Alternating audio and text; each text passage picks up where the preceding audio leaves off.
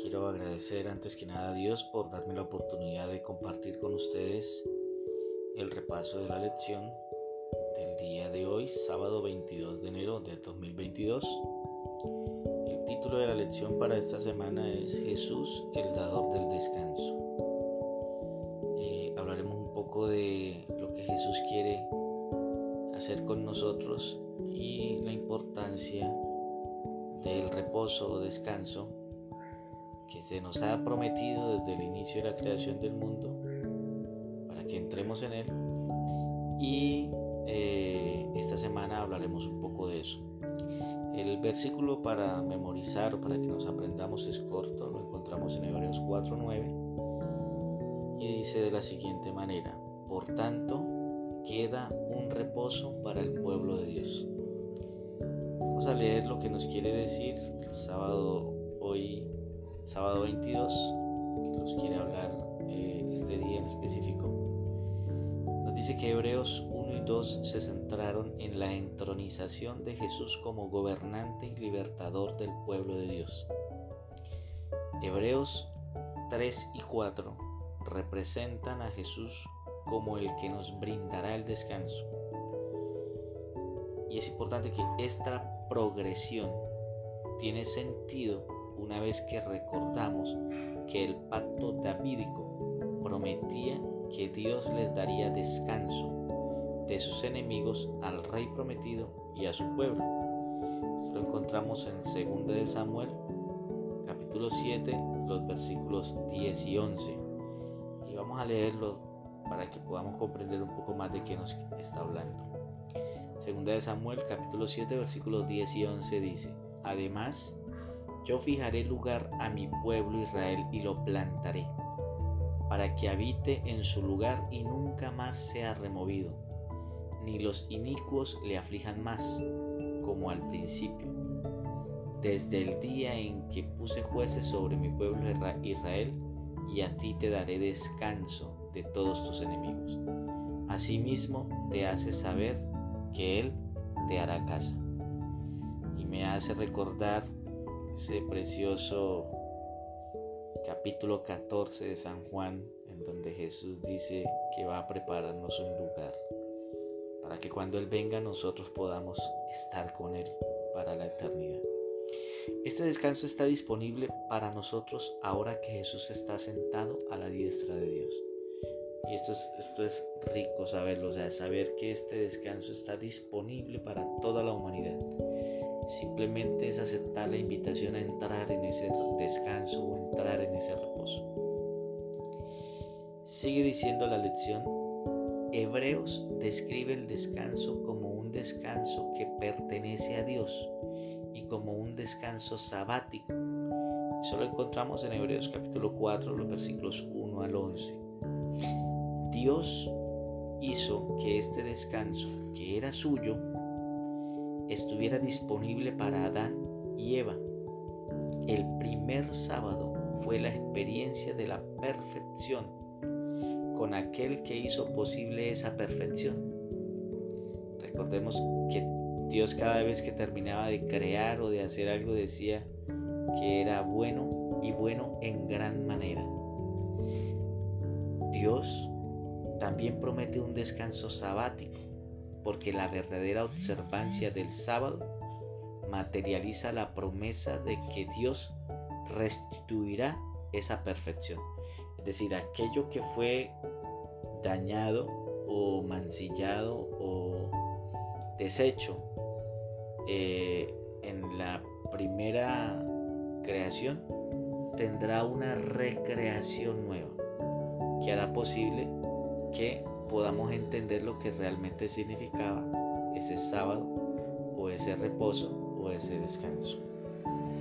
Sigue diciendo, cuando guardamos el sábado, recordamos que Dios hizo una provisión perfecta para nosotros cuando creó el mundo y cuando lo redimió en la cruz.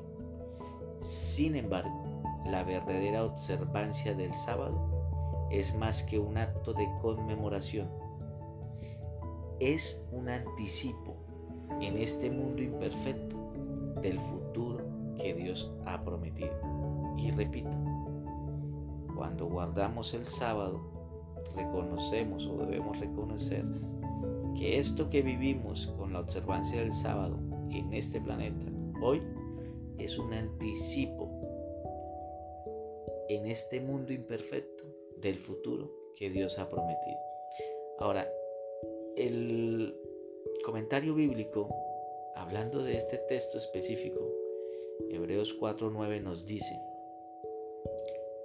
en él, es decir, en Hebreos 4.9, se presenta la conclusión a la cual se aludió en Hebreos 4.6, la cual se dedujo de una serie de razonamientos que comienzan en Hebreos 4.3, con el fin de probar la premisa de Hebreos 4.1 y de Hebreos 4.3. Esos razonamientos pueden resumirse así. Primero, el reposo de Dios, como originalmente fue prometido al antiguo Israel, incluía a. un establecimiento permanente en la tierra de Canaán, es decir, ya no serían errantes, sino que tendrían un lugar de residencia permanente. B. Una transformación de carácter que haría de la nación un adecuado representante de los principios del reino de Dios. Esta residencia permanente haría posible que como nación fuera establecida en un lugar específico y reconocida.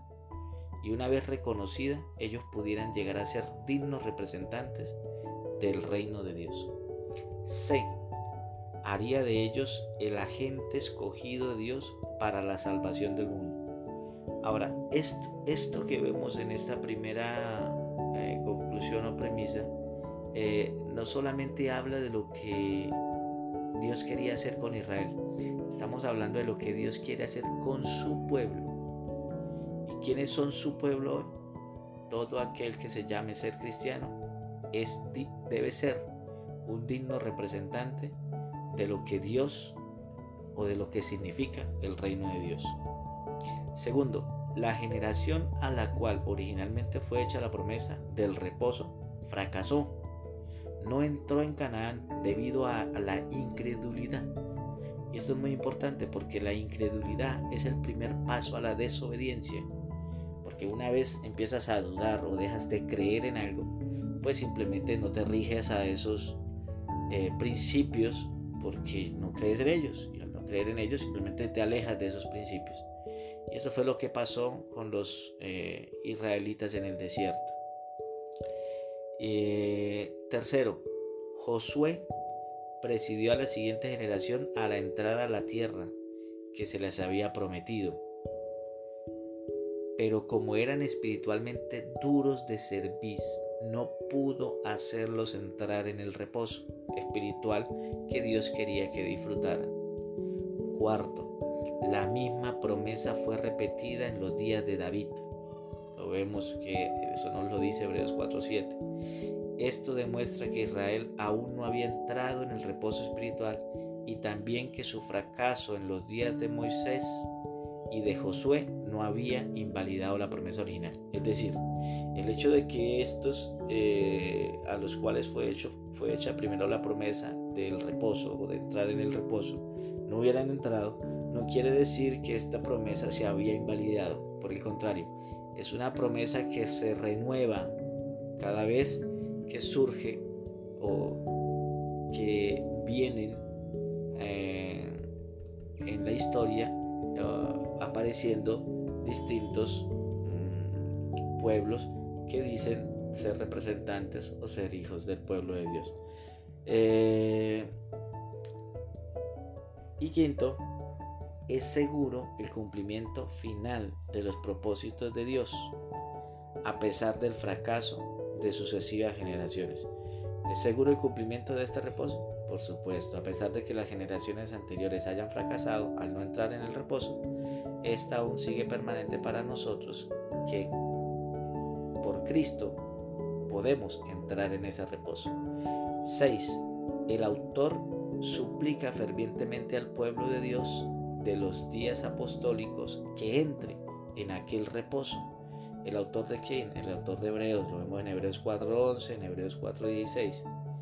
Esto es una comprobación más de que esta promesa de entrar en el reposo continúa o tiene validez y la invitación nos lo demuestra.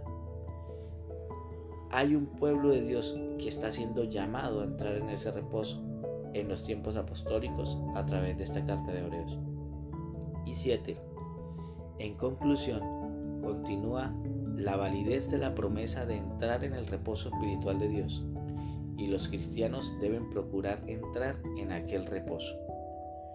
Importantísimo. Los cristianos deben procurar entrar en aquel reposo.